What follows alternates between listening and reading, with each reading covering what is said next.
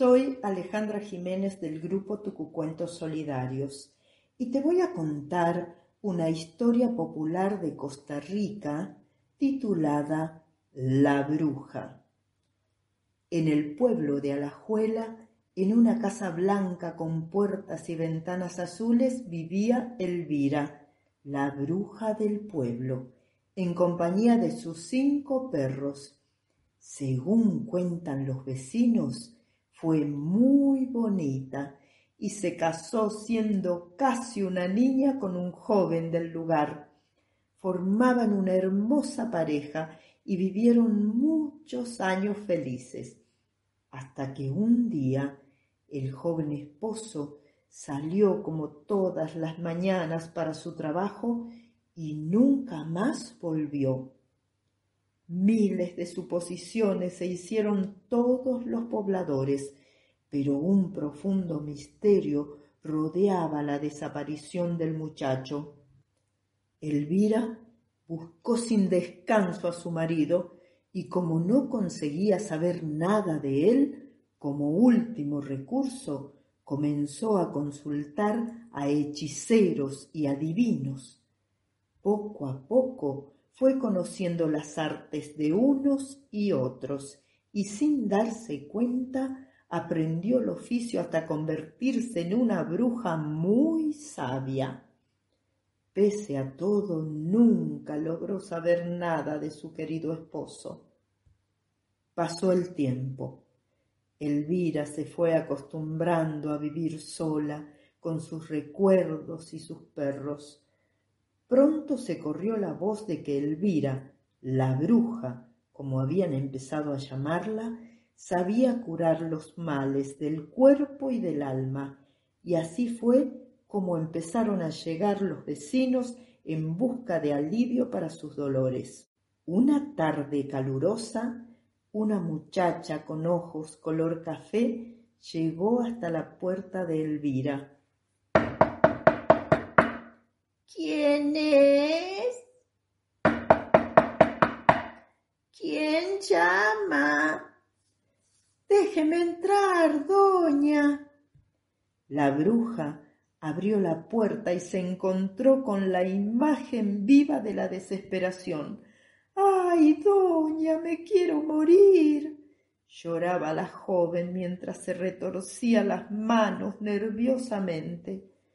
Cuando al fin pudo calmarla, la joven le contó Mire, doña, estoy de novia con un joven hace varios meses y al principio nos llevábamos muy bien, pero ahora no sé qué le pasa. Cada vez se aleja más de mí, como si ya no me quisiera.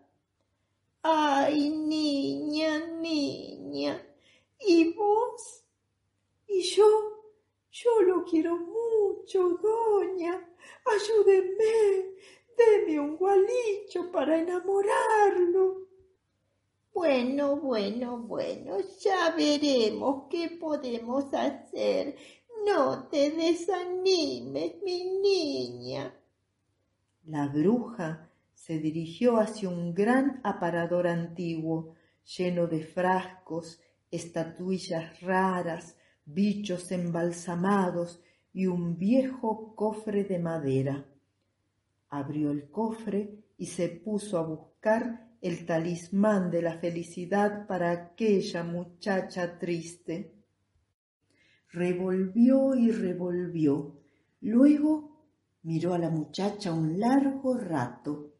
Era bonita y graciosa, pero tan mal arreglada se quedó pensando y pensando y luego de un rato le dijo, Sí, sí, sí, sí, ya lo tengo. En un rincón de la habitación preparó una gran tina con agua tibia. Niña, sácate la ropa y métete al agua. ¿Qué? No, ¿para qué? Te voy a bañar con el agua serena da muy buenos resultados, le dijo la bruja sin dejar de preparar el baño. Aquí es que me da vergüenza. No, ni te dé vergüenza. Yo podría ser tu madre, incluso tu abuela. Mientras tanto, deshojaba flores y las arrojaba al agua diciendo Segua, segua, nariz de manegua. Ayudó a la muchacha a entrar en la tina y sin dejar de decir Segua, segua, nariz de manegua. Comenzó a derramar el agua de flores sobre los hombros y la cabeza. Segua, segua, nariz de manegua. Repetía la bruja como si fuera una oración mientras el agua corría por todo el cuerpo. Terminado el baño, Elvira cubrió a la muchacha con un gran lienzo, la hizo sentar en una silla y comenzó a alisar sus cabellos, terminando el peinado con dos largas y hermosas trenzas. Le colocó una flor sobre la oreja izquierda y por último la bruja la ayudó a ponerse un vestido que tenía de cuando ella era joven y dándole una palmadita la despidió sonriendo.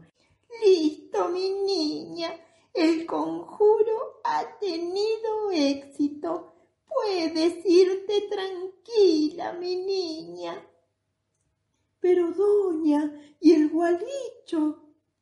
La bruja tomó a la joven del brazo y la aproximó hasta un gran espejo y le dijo El gualicho sos vos, tonta. La muchacha miró sorprendida y comprendió. Su rostro se iluminó de alegría y salió corriendo al encuentro de su amado. El poblado era pequeño, y como en todos los pueblos pequeños, todo se sabe, y pronto se supo que habría una boda con una gran fiesta, donde una muchacha de ojos color café se casaría con un joven del lugar.